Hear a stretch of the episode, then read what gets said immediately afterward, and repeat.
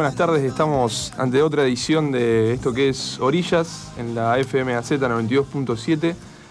Eh, hoy estamos Federico, Ezequiel y tenemos un invitado que se podría decir, yo nunca supe cómo catalogarlo, Pablo quizá él sepa decirlo mejor, yo lo, considero una especie de ateo profesional, no sé si, si, em. cabe la adjetivación. Eh, no, no, por el momento no se estudia. Eh, de manera que no se podría decir profesional, este, un, aficionado. Un aficionado. Claro, pero Pablo... vos, tenés un blog en el cual siempre criticás el, el cuestionás las diferentes posturas religiosas. Yo tengo un blog, aprovecho para pasar el chivo, se llama Alerta Religión. Este, es un blog, nada más. Este, es un blog donde yo opino, analizo, a veces critico. La idea es criticar la religión no por sí, sino porque cuando causa un efecto dañino en las personas. Este, criticar y analizar a veces los motivos eh, por cuál se causan esos efectos y por el cual este, los creyentes eh, no se dan cuenta a veces de que están causando esos efectos. Sí, desde, el punto de vista quizá eh, político, que, a veces lo analizamos nosotros, creemos que, por lo menos desde nuestro lugar, que, que las religiones a veces institucionalmente pretenden tener ciertos pretenden inmiscuirse en las cuestiones de Estado y en las cuestiones políticas que hacen quizá eh, a toda la sociedad en su conjunto y no a las personas que pertenecen al credo. Eh, justamente se habla mucho de esto de la universalidad de las opiniones, que muchas veces algunas religiones tienen cierta creencia y en base a su creencia intentan establecer leyes universales cuando, cuando no todo el mundo se apega a ese tipo de creencias. Y justamente pensamos que el, que el, tipo de opinión que hay que tener, los fundamentos que hay que tener, tienen que ser los más universal o intersubjetivo posible, en el cual estemos todos de acuerdo. Ya que, ya que estamos con Pablo, hoy podemos comentar una noticia que se dio el, martes a la noche, creo, la semana, de, esta semana, eh, que la casa del Partido Solidaridad e Igualdad en, la, ciudad de Santa Fe eh, apareció con pintadas eh, que dicen Alicia Gutiérrez, bueno, hija de eh, traidora y demás. Y vale eh, aclarar que Alicia Gutiérrez fue la que presentó en julio de este año eh, un proyecto de ley para que se quiten de las oficinas públicas de la provincia de Santa Fe todos los símbolos religiosos. Y obviamente esto tuvo repercusiones y una de ellas evidentemente es la, pintada que le hicieron porque tiene cruces rojas, no es la cruz roja, supongo. Eh, en el frente de la Casa del CIE apareció toda pintada este miércoles. Acá en el Consejo, incluso la concejala Norma López sacó un, comunicado repudiando el hecho, diciendo que estas eran actitudes típicas de, la dictadura. Pablo, vos lo mejor estado un poco más metido en el tema, pero ¿cómo, ¿tenés idea cómo, están estas leyes en cuanto a la, laicidad en el mundo en diferentes países? Eh, mira, con respecto al, resto del mundo hay una variedad de cuestiones. Este, por ejemplo, bueno, en Europa tenemos este, casos de países que, solicitan, este, han, pedido determinados sectores políticos que se, que retiren los símbolos religiosos. En algunos casos lo han podido hacer, en otros casos se han, habido apelaciones por parte de creyentes o de la iglesia. Eh, eso ha llegado incluso hasta la, Corte Europea, en algunos casos se ha rechazado. Hay una variedad de, cuestiones. En Francia, por ejemplo, tenemos el, este, el país europeo quizá más eh, con un laicismo, laicidad más eh, institucionalizada, eh, donde por ejemplo se ha prohibido el uso del, velo islámico. por una cuestión de, bueno, de, igualdad, se lo considera un símbolo de opresión que no corresponde en, los ciudadanos de un país libre. Eso yo, he escuchado que, aún desde, un punto de vista, digamos, de las personas laicas, eh, no, estaban todos de acuerdo en, cuanto, a la, en cuanto a la legislación, a ese tipo de legislación. No, eh, es, que en realidad es difícil porque el prohibirle a una persona que se vista como, como quiera, eh, es una violación de, un derecho humano. Es una tontería, pero para estas personas es muy importante. Pero por otra parte, también está el hecho de que no sabemos si esas personas están vistiéndose así libremente o por una coerción. Em, realmente es discutible. En Europa, en Europa con el, con el tema del Islam están teniendo mucho problema porque la inmigración, por ejemplo, la inmigración turca en Alemania, o sea, es un fenómeno que, se les está yendo de las manos, por decirlo de alguna forma, al, Estado alemán y por, la cuestión de, que la creencia eh, islámica es muchas veces como, como la, la católica, digamos, se define como la única verdad, la única posible verdad. Si en realidad todas las religiones, casi por definición, se definen, creen que tienen la verdad absoluta. El tema que el, Islam, a lo mejor comparado con otras iglesias, es un poco más violento. Sí, bueno, en, Alemania lo que te decía es que el Angela Merkel, que es la, canciller, ministra, lo, que decía, que salieron a, a repudiarlo en los medios a nivel internacional, que los turcos iban a tener que adaptarse a las costumbres alemanas, digamos. Y, en eso entra en juego la cuestión de eh, legislar sobre este tipo de cosas, digamos, que el, el Islam eh, quizá actúa así, tan tajantemente sobre, sobre las personas. Se tienen que vestir de tal forma, las mujeres tienen que vestir de tal forma, y las leyes occidentales quizá intenta ir, intentan ir en contra de eso. Yo creo que la solución es un Estado laico, fundamentalmente, digamos, que las personas se vistan como quieran, pero que la religión cualquier tipo de religión como institución no tenga injerencia en las cuestiones del Estado. Por ejemplo, acá estamos leyendo el artículo 3 de la Constitución de la provincia de Santa Fe. dice, la religión de la provincia es la, católica, apostólica y romana, a la, que a la que le prestará su protección más decidida, sin prejuicio de la libertad religiosa que gozan sus habitantes. ¿Pero qué significa? Que la provincia le prestará eh, su protección más decidida. Eh, la verdad no sé qué significa. Claro, no. Puede significar cualquier cosa dependiendo de la conveniencia política del momento, de la fuerza que tenga la iglesia en el momento, del, contexto social. En todo caso es algo que, es muy difícil de sacar. Eh, es una de esas cosas que se, como una de esas leyes que se puede, a la cual se puede recurrir, que nadie se olvidó de borrar, pero a la cual se puede recurrir este, en un caso extremo. Eso ha pasado mm, es otro tema completamente distinto, pero también tiene que ver con la religión. Hay varios eh, estados de Estados Unidos donde, eh, por, donde sus constituciones dicen que no se puede aceptar testimonio de una persona que no cree en Dios.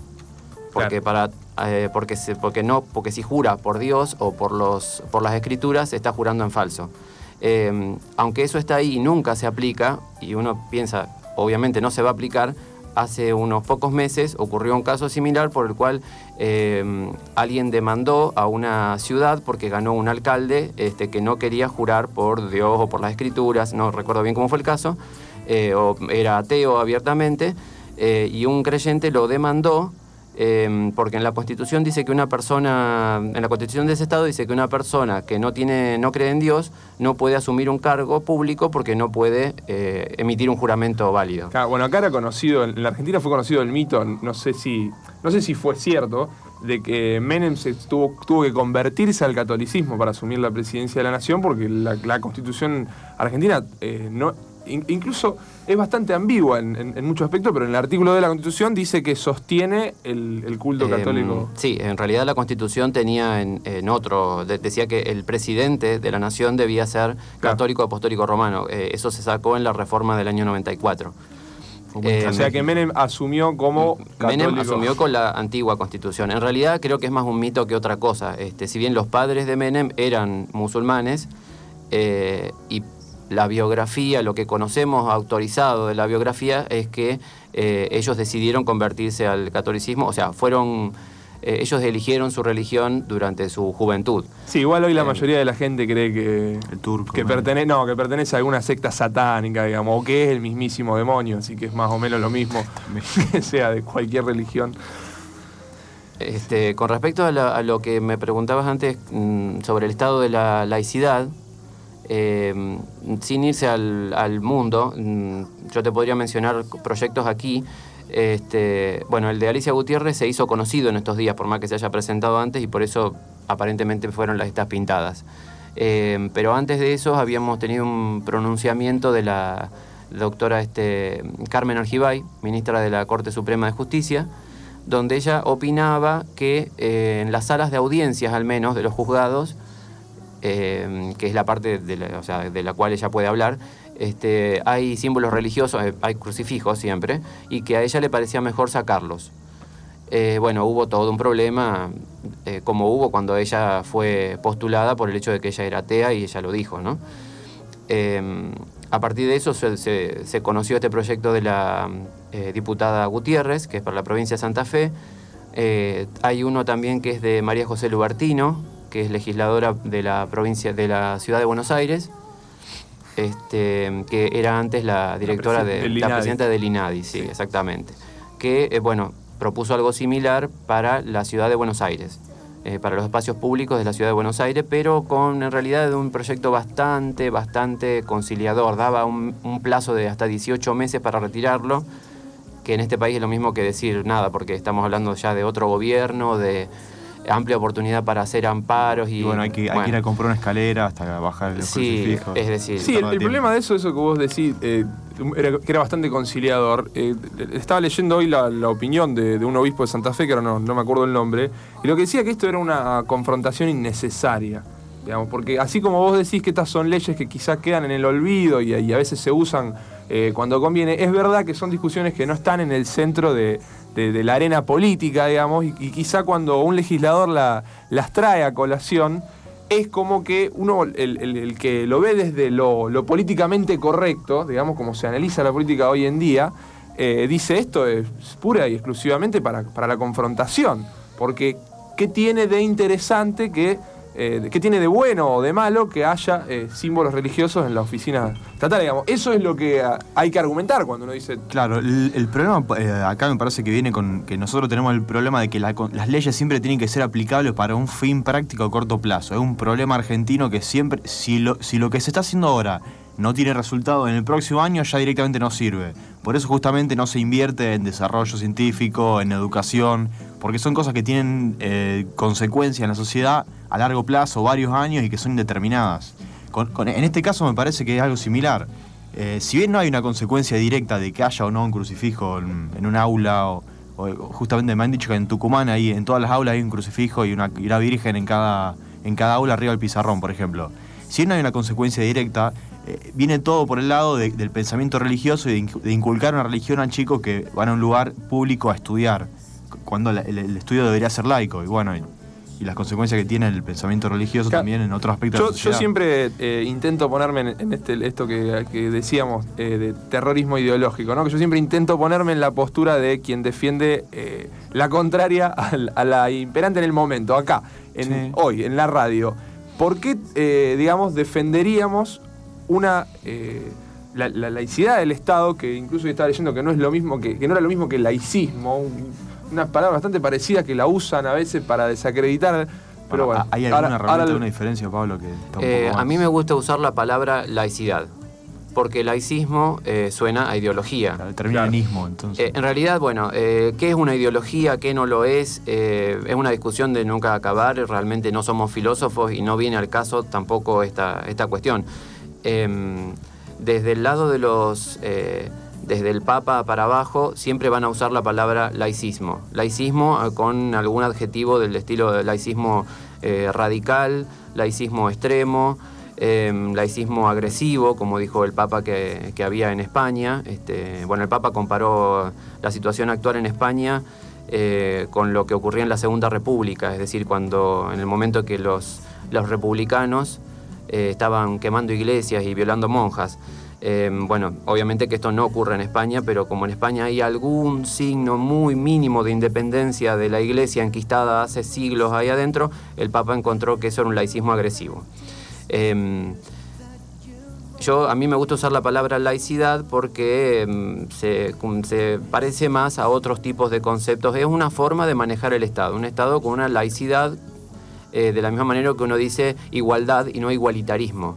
Claro, sí, suena, hay, una diferencia em, pragmática, si se quiere, de cómo suena una palabra. Eh, eh, para mí las palabras importan. De todas formas, es una distinción que en todo caso tenemos que ver de qué se trata el asunto. Claro, por eso, a eso me refería, digamos. O sea, ¿por qué defender, y que incluso esto va más allá, digamos, es defender en el fondo a nivel individual, digamos, o sea, cuando uno proyecta en, el tipo de organización eh, colectiva que pretende para el Estado, uno de alguna forma está proyectando la, ética individual que, intenta llevar en su vida. ¿Y por qué defender esta cuestión de una ética eh, racional, eh, secular, digamos, de alguna forma, y despojada de todo tipo de, deidades y, divinidades, digamos. O sea, si, es posible, porque uno de los cuestionamientos de, la Iglesia Católica, y a esto es lo que hay que apuntar fundamentalmente cuando se habla de la educación de nuestros hijos, es que cómo se puede eh, eh, educar con una ética eh, laica, digamos, no religiosa, que es, imposible enseñar principios, valores sin religión. yo lo he escuchado mucho a eso y por eso digo, si, si, ese es el lugar de la escuela, y, cuál debe ser el rol de la escuela en ese aspecto, digamos. Yo creo que yo creo que es un poco una falacia, porque eso es como decir que las personas que no creen en Dios no tienen ética. O sea, yo no veo que haya ateos que vayan caminando por la calle matando gente porque no tienen ética. No creo que pase por ese lado. Eh, no, bueno, o sea, la persona que dice que un padre sin que sin religión no se puede educar a un hijo con valores, eh, obviamente lo contradice la experiencia que tenemos todos. Eh, es imposible educar a una persona sin valores porque transmitimos valores por cada, con cada cosa que hacemos o decimos, más allá que sean valores que provienen de una tradición religiosa o no. E incluso podemos ser no creyentes, no tener ninguna religión y transmitir valores de una religión porque es aquella en la cual nos criaron a nosotros. Em, es decir, la forma en que nosotros vemos un montón de, valores, mm, eh, que nosotros, digo, personas no creyentes, eh, ateas, agnósticos, indiferentes religiosos de todo tipo, em, vemos, tenemos un, montón de valores que en realidad provienen de, de una matriz judeocristiana en la cual eh, nos criaron a nosotros. Que no quiere decir que, eh, que, esta, que la religión o que esta matriz judeocristiana haya creado estos valores, porque obviamente antes de que existiera el cristianismo y antes de que existiera el judaísmo y, toda esta rama de todo lo que surgió, las religiones abrahámicas, como le llamamos, este, la gente ya sabía que era eh, pecado, incorrecto, inmoral o lo que fuera. Em, el adulterio, eh, robar a otra persona, matarle a otra persona, mentir, eh, esto no, lo inventó ninguna religión, es algo que el ser humano lo tiene por su propia forma de, ser, más allá de que él viole estas reglas que él mismo se pone un montón de veces. De manera que los valores ya los tenemos grandes rasgos, naturalmente. Eso es, lo, que nos permitió sobrevivir sin ir más lejos. Es, obvio, o sea, obviamente una, una sociedad puede funcionar si sus miembros en un cierto, hasta un cierto punto, cada tanto alguna persona mata a otra, una sociedad puede funcionar. Pero si en una sociedad, en la una especie animal, en la cual es común que, una, que uno mate al otro y no se reemplace aparte eh, a esa persona, eh, se extingue. Em, bueno, el tema de la extinción es algo que lo hemos escuchado incluso también decir este, a varias personalidades de la Iglesia Católica cuando se habló del matrimonio igualitario y bueno y antes de eso de otros de otras cuestiones. Em, porque el discurso ahora actual de la Iglesia es que estamos este, viviendo en una cultura de la muerte esta expresión creo que la, inventó Juan Pablo II em, la cultura de la muerte es este pasa por, por ejemplo, el aborto, pero también pasa por cosas que nosotros no asociamos a eso, como por ejemplo el casamiento entre personas del mismo sexo. Este, ¿Por qué cultura de la muerte? Porque según esta visión de la vida, la única forma de que haya la única vida propiamente dicha es la vida generada dentro de una familia por un matrimonio entre un hombre y una mujer de tal y tal manera. Eh, todo lo demás, lo contrario, es antinatural y es eh, lleva a la muerte de la especie. O sea, el, Papa lo dijo incluso con esas palabras, que la especie podía, humana corría peligro de extinguirse, que una, necesitábamos una ecología humana. Fíjate que detrás de eso intenta haber una especie de, razonamiento racional, ¿no? Valga redundancia, porque decir... Sí, pero es toda una exageración. Claro, pero pensar que eh, si el hombre solamente está con el hombre y deja de estar con la mujer, si todos los hombres hiciéramos lo mismo, obviamente eh, la humanidad dejaría de existir en algún momento, envejecería la población y nos moriríamos todos. Ahora, si uno lo, piensa más detenidamente con los problemas de, sobre, de superpoblación que tenemos en el mundo y la falta de recursos, es una... Yo puedo decirle al Papa, realmente es una ventaja que haya homosexuales hoy en día. Eh, sí, que haya homosexuales que no se, que no, a los cuales no le interesa reproducirse en todo caso. Este, porque uno puede ser homosexual y tener eh, ganas de reproducirse y en este momento los medios tecnológicos se lo permiten. Eh, sí, sí, una visión supuesto, un poco pragmática. El más Papa que- tampoco lo. eh, aparte, Claro, a mí me resulta bastante desagradable que. eh, Una persona célibe hable, hable de eso. Aparte, no, no, pero lo que no me gusta es que en todo caso que una persona que, es- que está supuestamente en un nivel, ya sabemos que no, pero que está en un nivel eh, espiritual superior, que está hablando de abstracciones más importantes, esté preocupándose por la cantidad de, porque no, no dejen de producirse pequeños seres humanos en este mundo que ya tiene bastantes. Es como que lo reduce a algo muy... eh, no, no sé cómo explicarlo, es, eh, es algo muy mecánico lo que está planteando el, el Papa. Es decir, lo que está diciendo el Papa, sin decirlo con esas palabras, es que la única forma en que el hombre, debe, el hombre y la mujer deben reproducirse es entre ellos de la manera habitual, como se reproducen los animales. Es que por supuesto que eso va en, en conjunto con la... la- Pará, un, se- un segundo. la- la- Eh, paso los pasamos los números porque seguramente alguien va a querer meter bocado en este debate que está muy interesante. El número de la radio es 411-4555 para llamar y comunicarse con nosotros. Y el celular 155-482561. Repito el número de la radio porque se cambió, porque hubo un problema. 411-4555 y el celular 155-482561. No, lo que decía que esto iba en conjunto con las posturas de la iglesia con respecto eh, a las nuevas formas, digamos, si se quiere, de generación de vida, que en realidad no son nuevas formas de generación de vida, sino de, o sea, de, de- cómo se lleva adelante, el, la por ejemplo, la inseminación artificial, eh, lo- los, los niños probeta, digamos, que son, en el- son células que están un tiempo solamente cuando se hace la inseminación y después van a parar al útero de la madre nuevamente. La Iglesia Católica en, en general, he escuchado que la, la- postura oficial en cuanto a eso es siempre en contra, porque va en contra de la naturaleza y demás, y, no y, no ahondan más que en eso, digamos, no, es, antinatural. El, argumento de la naturaleza es tan simple como que es antinatural hablar por la radio, es antinatural usar ropa, es antinatural usar eh, lentes para ver. Así que se termina ahí el argumento de la naturaleza, no, ni hay que discutirlo. Eh, Y, y esto lo, lo que dijimos antes del- de la, la cultura de la muerte, nunca lo había pensado. El Papa y todos los curas eh, promueven la cultura de la muerte al ser célibe y no tener hijos. Es una Sí, hipocresía. no, me voy a meter en ese, bueno, en ese tema porque ya estaríamos mm, volando muy, muy alto, pero eh, en realidad eh, la cuestión de la naturaleza eh, pasa por, o sea, no tenemos que entender que cuando el Papa o un obispo están, hablan de la naturaleza humana o de la ley natural, otra expresión que usan mucho, están hablando de lo mismo que hablamos nosotros. Eh, cuando uno piensa en lo que es natural o lo que no es natu- natural, está pensando en, en, bueno, qué sé yo, un alimento se produce naturalmente si uno lo planta una semilla y crece, eh, y es antinatural si uno modifica genéticamente una semilla, la planta le pone pesticidas, herbicidas, le, la mete en un invernadero. Eh, bueno, también se puede discutir que eso no es antinatural, porque la, la tecnología es algo creado por nosotros, que somos seres naturales. Se puede discutir infinitamente, pero... Es todo cuestión de definición y de lenguaje. Es cuestión de definiciones y eh, la Iglesia Católica está usando una definición de lo que de la palabra natural, de la palabra naturaleza, que no es la que nosotros creemos, que, y por eso surgen muchas confusiones. Em, para básicamente, si bien se pueden, se pueden darle mucha más vuelta al asunto, pero básicamente para la Iglesia Católica es natural lo que ella dice que es natural. Claro. Es así, no, no, no hay que darle muchas vueltas. Lo que la iglesia define como natural es lo que según su tradición Su interpretación. es lo que corresponde porque así lo quiso Dios. Eh, no tiene que ver con si eh, interviene algún medio artificial o si interviene, porque si vamos al caso este, antinatural es casi todo lo que hacemos los seres humanos. Claro, que el otro día escuchaba a un, a un humorista, no sé si australiano o inglés, el otro día estábamos discutiendo, que decía que... Tim Minchin. Tim Minchin, que dice que el- la Biblia dice lo que está bien porque lo dice en la Biblia, digamos. Es, es una- lo que le llaman la lógica circular, digamos, Claro, que un lógica argumento. no tiene nada.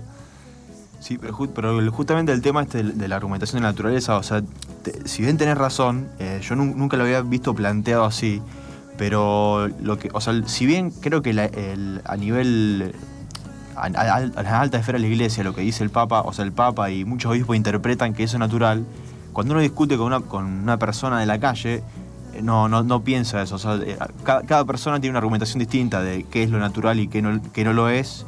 Y cada uno se basa en su experiencia más allá de sus creencias. O sea, me dice como que muchas personas creyentes ni siquiera conocen qué es lo que creen, no saben ni, qué creen, ni, No, no, no, por supuesto. Hay un nivel de desconocimiento importante. Eh, hace poco yo leí sobre, leí un estudio que se hizo, no, aquí, se hizo en Europa, no recuerdo si, no, perdón, en Estados Unidos se hizo. Em, lo hizo un estudio, una, un organismo de estadísticas, este, después te puedo decir cómo se llama, el Pew Forum se llamaba. Eh, en el cual, eh, entre otras cosas, se descubrió, por ejemplo, que la mitad de los católicos em, no sabía que debía creer, o no creía, por, lo tanto, este, que al hacerse, al consagrarse el pan y el vino, el pan se convierte realmente en la carne de Cristo y el vino se convierte realmente en la sangre de Cristo. Para los católicos eso es así, se convierte realmente, por más que no sepa, o sea, mm, el pan no, sabe a carne, no tiene gusto a carne y el vino no tiene gusto a sangre y parecen otra cosa y parecen estar iguales, pero según la doctrina católica el dogma dice que em, se produce lo que se llama transustanciación, es decir, una sustancia cambia en otra.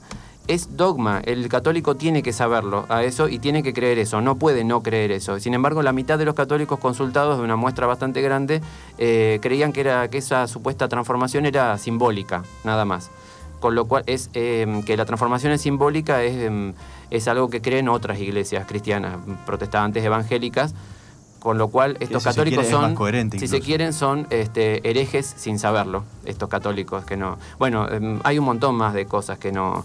Eh, esto proviene en realidad... todo católico que no crea que cuando se bendice una, una hostia se transforma en carne de Cristo literalmente, digamos, es un hereje. Eh, si no lo cree y lo afirma así es un hereje y si no lo cree y, no sabe ni siquiera que tiene que creerlo es un ignorante de su propia religión. Eh, es decir, falló la catequesis, dicen los obispos, están muy preocupados porque falla la catequesis. El problema es que cuando uno da demasiada catequesis, em, cuando uno da demasiada catequesis, los, eh, los niños a los cuales se le está dando catequesis, que no son tontos, empiezan a preguntar. Claro. Entonces la catequesis se queda en, la Biblia para los niños, donde no están las historias más feas de la Biblia, donde hay dibujitos lindos, donde todo es paz y amor. Pero eh, no, se avanza más sobre eso. Si se avanzara más y si se leyera más la Biblia, eh, habría, más ateos. quizá, o por lo menos habría mucha más gente haciéndose preguntas. Eh, costaría más afirmar que la Biblia es la palabra de Dios, que no tiene ningún error y que todo lo que está ahí es este, la expresión de, es una guía moral para nosotros. Bueno, yo tengo, en mi caso particular, tengo mi, abuela que es eh, evangelista y, lee mucho la Biblia, y creo que entera la ha leído muchas veces ya, y, eh, o sea, como la lee, es consciente de que en la Biblia no hay verdades absolutas, digamos. Eh, yo cuestiono mucho su religión, pero ella, o sea, entiende que lo que dice la Biblia no es posible que sea una verdad absoluta, por todas estas cuestiones que, vos estás diciendo. O sea, si fuera así, tendríamos que aceptar que, pasan estas cosas. Sí, eh, más allá de bueno, las contradicciones internas que tiene la Biblia y cuestiones eh, donde uno no puede menos que decir esto no puede ser presentado como moral, eh, como el caso de, bueno, las historias del Antiguo Testamento son clásicas, este, casos en que Dios manda a matar a pueblos enteros, incluyendo mujeres, niños y ganado. O peor, manda a matar a, todas las mujeres, menos a las que no hayan conocido hombre porque esas son que esas deben quedar para los soldados. No dicen para qué deben quedar, pero es obvio para qué deben quedar. Este, todas estas historias, aparte, ya sabemos por la investigación arqueológica, este, la investigación bíblica que hicieron gente que incluso esperaban encontrar confirmación de, esa, de lo que decía la Biblia, lo investigaron y se dieron cuenta de todo lo contrario. De hecho, la, mayor parte de lo que está en el Antiguo Testamento es un invento, es un invento. Este, el éxodo, la huida de Egipto, todas las cosas que que se celebran como parte de la, de la liturgia judía y que ha, que ha, heredado la liturgia cristiana, este, son completamente falsas. Son una historia nacional de Israel inventada a posteriori para justificar determinadas cuestiones políticas. Como cuando uno inventa un pasado glorioso y bueno, crea sus próceres. En este caso se crearon una especie de próceres eh, religiosos. Sí, pero no, es, del todo glorioso el pasado que se creó, es bastante tormentoso y terrible. Es tormentoso, pero uno puede elegir determinadas partes que le gustan y dejar otras. Em, es tormentoso como sería el pasado de cualquier nación o pueblo, eh, pero en este caso, aparte de ser tormentoso, es inventado. ¿Les parece si hacemos un corte y vamos a un temita musical eh, y volvemos enseguida?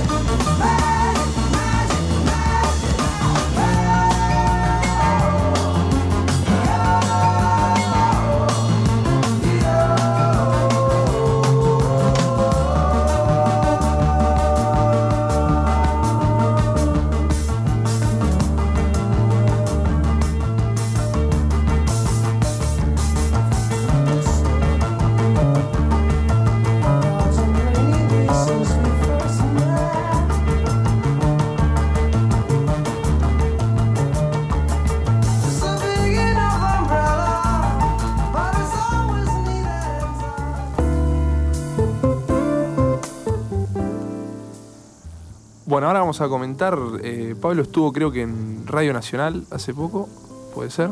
En Radio Nacional, en un programa que se llama Huellas Noticias del Bicentenario. Eh, bueno, lo puedo decir acá, no hay problema, ¿no? Este, eh, él fue hace el miércoles pasado, no el otro, creo que fue, al mediodía. Y hablamos de un par de temas relacionados con. Este, se estaba hablando de historia política de la Iglesia Católica en Argentina.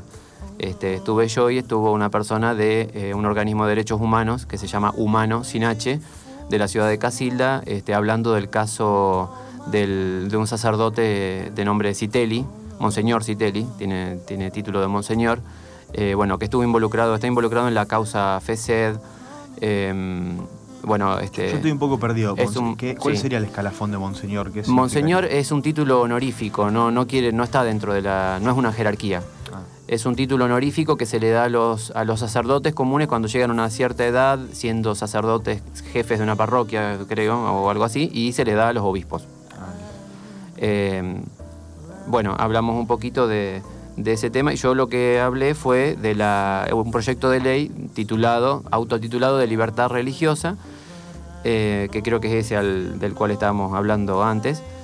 Eh, es un proyecto de ley que lo, patrocinó en un principio la diputada Cynthia Houghton, a la cual ya conocemos, creo que se hizo conocida hace poco con, durante el debate por la ley de matrimonio igualitario. Eh, la diputada Houghton era del PRO, eh, se separó, creó un bloque unipersonal que se llama Valores para mi país. Y bueno, ya como nos dice el título y aparte por conocerla y escucharla, la, eh, en realidad es el partido de la fe evangélica pentecostal de la diputada Houghton, se podría llamar, porque viene a hacer eso y nada más.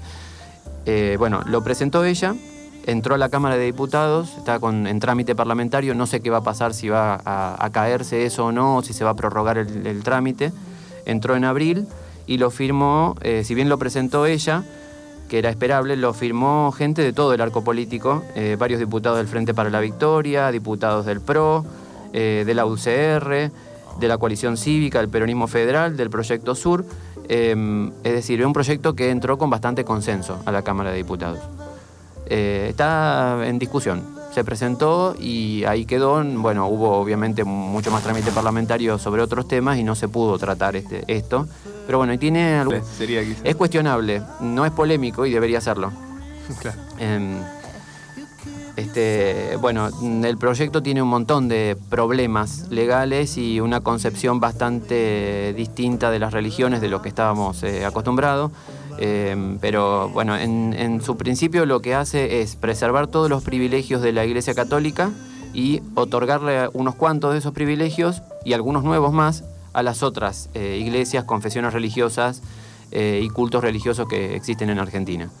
Em, crea un registro de un registro de religiones, un organismo, un consejo asesor que en realidad viene a ser casi un órgano fiscalizador de, qué cosas el Estado va a aceptar, a aceptar como religión y qué cosas no. Em, habla, habla de libertad religiosa, de libertad de conciencia, pero no habla en ningún momento de la libertad de no tener una religión. Eh, bueno, tiene un montón de problemas. Este, define, no define qué es una religión y qué no lo es, salvo que, bueno, define por exclusión. Eh, excluye algunas cuestiones como, por ejemplo, un culto satánico, con lo cual estamos hablando de eh, Satán. ¿Quién es Satán? Satán es un personaje de la mitología judeocristiana. No es un personaje real. ¿Cómo sabemos si una religión es satánica? Está todo basado en prejuicios y no en, y no- y no en- en fundamentos lógicos, más o menos racionales, si se quiere. O sea, son prejuicios. O sea, todo lo que no. Todo lo que no me gusta no, no, no puede ser considerado religión. Solamente las ramas de, de mí, de mí misma. Es que el problema es que la, la- la concepción de lo que es o no es una religión eh, tiene que quedar en manos de quien decide o no Que- ser parte de una religión, formar una religión, lo que sea. El Estado me parece que no debe inmiscuirse en eso, así como decimos que la insti- las instituciones religiosas no deben meterse en las cuestiones de Estado, el Estado tampoco tiene por qué avanzar sobre la definición o no de qué es No, pues eh, yo creo que eso se hace justamente, o sea, el, el Estado lo define o no que es una religión justamente para darle o no los privilegios de esto. Pero Claro. que si bien no estoy de acuerdo con esto, eh, es, es- es un poco ridículo que el Estado a priori diga que una religión que adora a Satán no es una religión. Lo cual es una tontería porque cada uno puede. Si, si a- si aceptamos que cada uno crea en lo que quiera, que cada uno crea en lo que quiera, efectivamente. Y no que cada uno crea en lo que quiera, pero algunas cosas sí, otras cosas no. Satán. Claro. Eh, vamos a, o sea, vamos a aclarar, el Estado no es que no define lo que, que, o sea, dice que no dice que no puede ser una religión el satanismo o, por ejemplo, bueno, corrientes filosóficas. Lo que dice es que más allá de cómo se llamen a sí mismos estas personas que creen en estas cosas, no pueden inscribirse como una confesión religiosa según esta ley en el se llama Registro Nacional de Entidades Religiosas, eh, no pueden inscribirse en esto y por lo tanto no pueden acceder a todos estos privilegios. Es decir, si uno lo ve al revés, en realidad se está creando este registro para que no cualquiera pueda tener estos privilegios que son a todas luces injustos. Eh, privilegios como, por ejemplo, la inembargabilidad de los, de los inmuebles y de los bienes. Eh, es decir, por ejemplo, esta ley, si uno está inscrito ahí, en este registro, los bienes como por ejemplo un templo, un altar, son inembargables. No importa eh, cuánta deuda tenga la institución religiosa, no se le puede embargar el edificio si, le- si esta religión dice que esto es el templo, o que es sagrado, o que es necesario para el culto. Em, Claro, pero hay un incluso, montón más no, de incluso no baja, digamos, del, del pedestal en el que se encuentra hoy la, la religión católica, porque supongo yo que no va a haber eh, ninguna jerarquía en este tipo de religiones que reciban un, un sueldo del Estado, como, como es para el caso de los obispos, que reciben un, un sueldo de 70, de- de- equivale al 70% de un Sí, cerca juez de de primera instancia, cerca de diez mil 8 mil pesos. pesos. Digamos, eh, su- supongo que eh, este privilegio no se le va a otorgar a todas las religiones que, que estén en este registro, porque No, sería un no, despropósito, digamos. Claro. No, este, la ley esta, en, en realidad, eh, yo digo que esta ley justamente no causó polémica porque suena muy bien. Eh, habla de libertad religiosa, habla de extender lo, lo que era privilegio de una iglesia, eh, concedérselos a las otras. Claro, que era injusto Eh, para uno, que es injusto para todos. digamos. Claro. Eh, en realidad eh, va a ser injusto para determinadas iglesias pequeñas, eh, iglesias que no están agrupadas en determinadas federaciones evangélicas. Esto es una crítica que hizo un pastor evangélico, estoy hablando, no estoy diciéndolo por mí. Hay un montón de, cultos que pueden quedar fuera de esto, con lo, cual no es un privilegio a la religión, es privilegio a determinados tipos de religiones que tienen una organización determinada. Eh, los privilegios de la Iglesia Católica, eh, distintos de las que tienen los demás, se preservan. Entre ellos, la Iglesia sigue siendo una institución, eh, se llama de, Estado público. Es una institución como lo puede ser la Biblioteca Nacional, o el INADI, o el CONICET. Es una organización pública con lo cual tiene un montón de, privilegios, exenciones fiscales, un estatus muy especial, pero a su vez eh, se le tendría que tener algunas obligaciones que la Iglesia Católica nunca las ha cumplido y ni las va a cumplir, como por ejemplo eh, tener abiertos sus libros contables. Ah, es una, es una obligación estatal y no. Es una obligación de... la- en realidad la publicidad de los actos de gobierno se extiende también un poco a esto. La- las, instituciones de, de las instituciones públicas tienen que tener su contabilidad abierta, tiene que ser claro quién, este, su escalafón, eh, los sueldos, eh, todo este tipo de cosas, si bien no estamos acostumbrados nosotros en este país, es así. La Iglesia Católica es, se rige por el secreto en, en mayor parte de esto. Jamás se le ha ocurrido al Estado preguntarle a la Iglesia en qué gasta su dinero Claro. y aunque la ley lo obliga, pero bueno, no, no hay manera de hacérselo cumplir. Con lo cual la ley está, eh, es un compromiso entre mantener el privilegio de la Iglesia Católica y extendérselo a otras que han tenido suficiente poder de lobby, en particular poniendo una diputada de ellos en el Congreso, como es la, diputada Houghton. Em, bueno, hay un montón de otros temas más de esta ley que son conflictivos. Uno de esos es bueno, las modificaciones del Código Penal que castigan determinados comportamientos.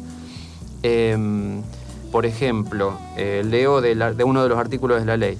El, Código Penal dice que será reprimido con prisión de 15 días a 3 meses quien impidiere materialmente o turbare una reunión lícita, una reunión lícita, es decir, este, legal, que se puede hacer una reunión con insultos o amenazas al orador o a la institución organizadora del acto o a los asistentes. Lo que agrega esta ley es que esta pena de prisión de 15 días a 3 meses para quien este, moleste una reunión va a ser en vez de 15 días a 3 meses, va a ser de 3 meses a un año cuando se tratare de una ceremonia, manifestación o acto de culto de una entidad religiosa reconocida. Claro, o sea que el- el- el fa- la famosa interrupción de, de la boda de las novelas, ahora el que interrumpe lo van a tener que meter preso. Claro. Eh, en realidad, eh, él lo podía meter preso antes, pero ahora si lo meten preso lo pueden meter por más tiempo. Ah. Eh, un eh, año, un año para que interrumpe la boda. Lo pueden meter preso hasta un año. Bueno, también este, hay, una, hay una cuestión de, bueno, o sea, también tendrá prisión quien por medio de violencia o intimidación impida determinadas cuestiones religiosas. Bueno, este, pero ahí si hay violencia, hay más. entra por otro lado. Sí, sí, el, el problema es que esta ley aparte, o sea, incrementa las penas cuando se trata de cuestiones religiosas. Si Claro. uno no le permite hablar por medio de, la- de intimidación verbal o de agravios verbales a una persona en una que está mm, en un acto político, por ejemplo, eh, No lo, pueden, lo pueden meter preso, lo pueden meter preso si realmente Sí. lo impide con intimidación. Si, eh, si en vez de ser un O acto un- político una una de- bofetada. o una declamación cualquiera, eh, si no es un acto político o cualquiera, es un acto religioso y la persona es un ministro de la religión, la pena que le cabe es mayor, es unas dos o tres veces mayor. Eh, bueno, también está el delito de sacrilegio, de, de- perdón, de, de profanación. Eh, eh, está la palabra de profanar, el verbo profanar está en una ley de un Estado laico, con lo cual esto ya es una, esto ya es una ridiculez, porque profanar es em, dañar un objeto sagrado algo que es sagrado, pero lo que es sagrado es definido por la entidad, por, justamente por el interesado, que es o la sea, si- religión. Si, la única leña para la estufa de mi casa que tengo es la Biblia de la abuela, no.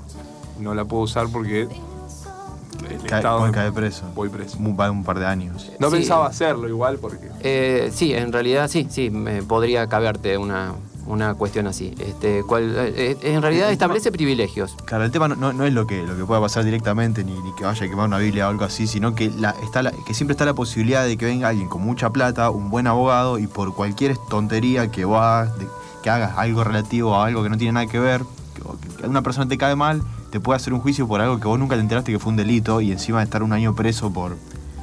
Sí, pensemos en realidad que esto también es una desventaja para los mismos fieles. Imaginemos un- el caso de uno de tantos estos pastores evangélicos que dicen que, que sanan a la gente. Imaginemos el caso de que en el medio de una de estas eh, ceremonias de sanación, eh, una persona, un fiel que haya, que haya sido engañado, que se acabe de dar cuenta del engaño, eh, se levante y, y le grite insultos al pastor porque le dijo que estaba sanado un familiar y era mentira y este familiar se murió. Pongamos una, una cuestión así.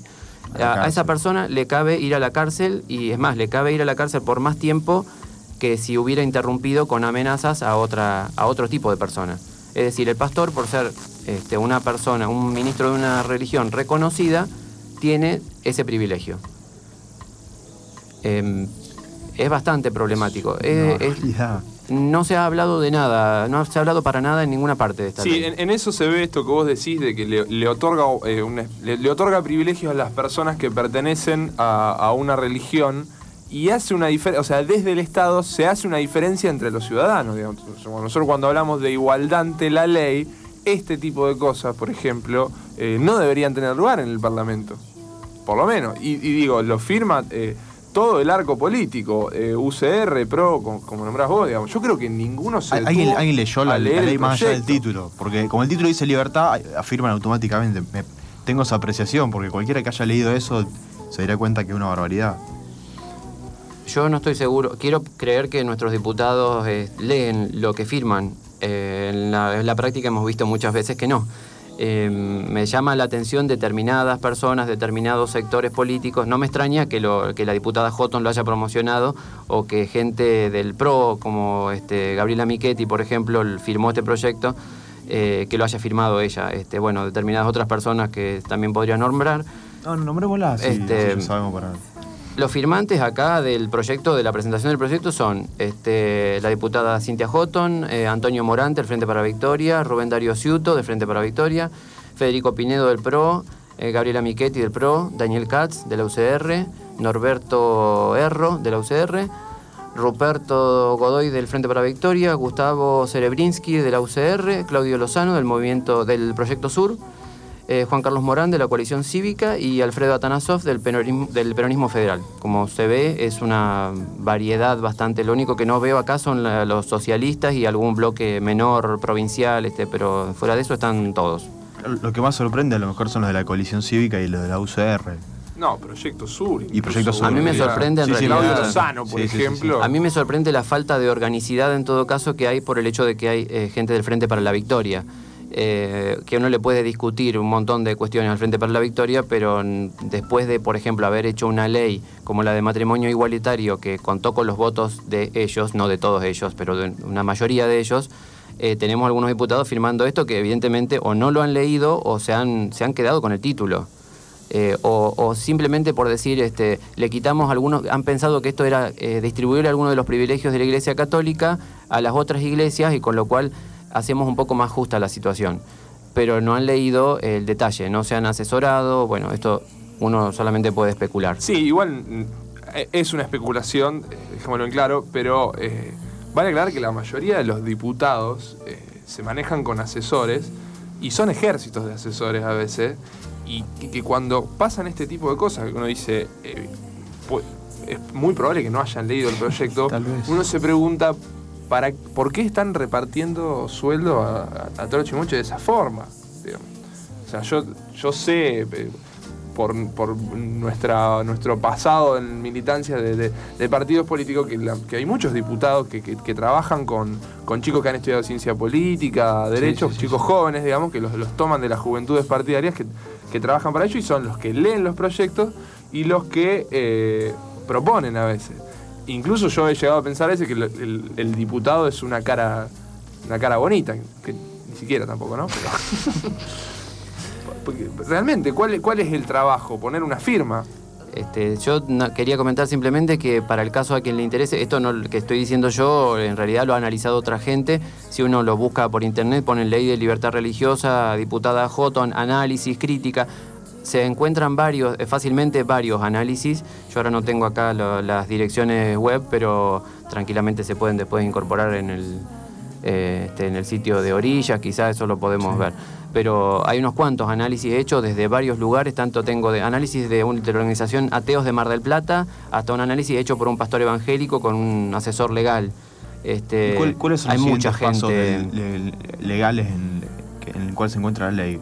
La Actualmente, ley, ¿en qué está? la ley entró a la Cámara de Diputados, está como proyecto entrado a la Cámara de Diputados. Eh, que yo sepa, no se ha discutido, se ha pasado, creo que se ha girado a comisiones, las comisiones correspondientes, pero de ahí no ha pasado y probablemente pierda estado parlamentario ahora y pueda ser presentada de vuelta el año que viene. Sí, convengamos que si no se puede sancionar el, el presupuesto del, del 2011, eh, es difícil que se, que se pongan a discutir una ley de este tipo que, que la, incluso que la firman todos, pero se olvidan. Como están de acuerdo, en, en algo están de acuerdo, seguramente Sí, se olvidan. En realidad lo, lo mejor que podría pasar es que esto perdiera estado parlamentario y que saliera y que nunca más se presentara. Pero bueno, sabemos que hay gente que está haciendo lobby para esto. Eh, la diputada Houghton es muy insistente. Eh, Quería, quería comentar un tema este de la diputada Houghton, no, no- no sé si se divulgó mucho, que descubrieron que el, el marido de la diputada Cynthia Houghton, que Cynthia Houghton fue una de las prin- principales detractoras de la ley de matrimonio gay hacía campaña en contra de esto y, enarbolando las banderas de que la homosexualidad es una enfermedad y estas cosas, su marido tiene un, un hot- un hotel para homosexuales en Bariloche. Su marido es un empresario que tiene un hotel que lo- define como gay friendly, como que es un lugar de encuentro eh, para homosexuales. Así que fijémonos cómo la moral de, esta mujer eh, no, se mete por, el lado donde viene el dinero, la plata. Sí, leía unos comentarios en el, artículo ese que vos estás diciendo, que creo que estaba eh, en Taringa, y había gente que decía que queda claro cuál es la postura de Cynthia Houghton, digamos, él se los puede insultar y se puede lucrar con ellos también, digamos. Es un poco fuerte eh, lo que decía este muchacho, pero suena que es así, digamos. Hay que ver cuál es la postura del marido con respecto al matrimonio gay, ¿no? Claro, no es la misma persona también, pero... Pero si es el sostén de la familia. Ah, Incluso es había otro diputada que... ella también, tampoco no, digo, no- no es ninguna chica pobre. No, incluso había otro que decía, ay, bueno, queda claro que, que- que es, que es coherente con su postura y que no hay una cuestión de interés en el fondo, porque legisla eh, en contra cuando los, los beneficia, cuando o sea, es un, un sector de la ciudadanía Sí, que, pero eso- beneficia. no los beneficia a ellos y a ella también. se- la plata que debe hacer el hotel que tiene en Bariloche. No Sí, sé. el tema está así, a uno no le importa lo, a, a cada uno no le importa lo que hace el otro y uno siguen yendo al hotel y los otros siguen lucrando y votando leyes en contra. Claro. Bueno, y está, tenemos que cerrar ya porque se nos acaba el tiempo. Eh, no sé si alguien quiere hacer un comentario más. Yo quería leer un llamado para do- donar sangre que nos dejaron acá en la radio, que se necesita el factor 0RH positivo. Eh, tienen que con- concurrir hoy al Hospital Español, el día de hoy, y es para la señora Irma Delia Garcilaso. El número de teléfono, si quieren llamar, es 156 878815. Bueno, recuerdo si alguno cero positivo tiene para Irma Delia Garcilaso en el Hospital Español al, o llamar al 156-878815. Bueno, y con esto terminamos el programa Orilla. Nos vemos el viernes que viene. Muchas gracias a todos.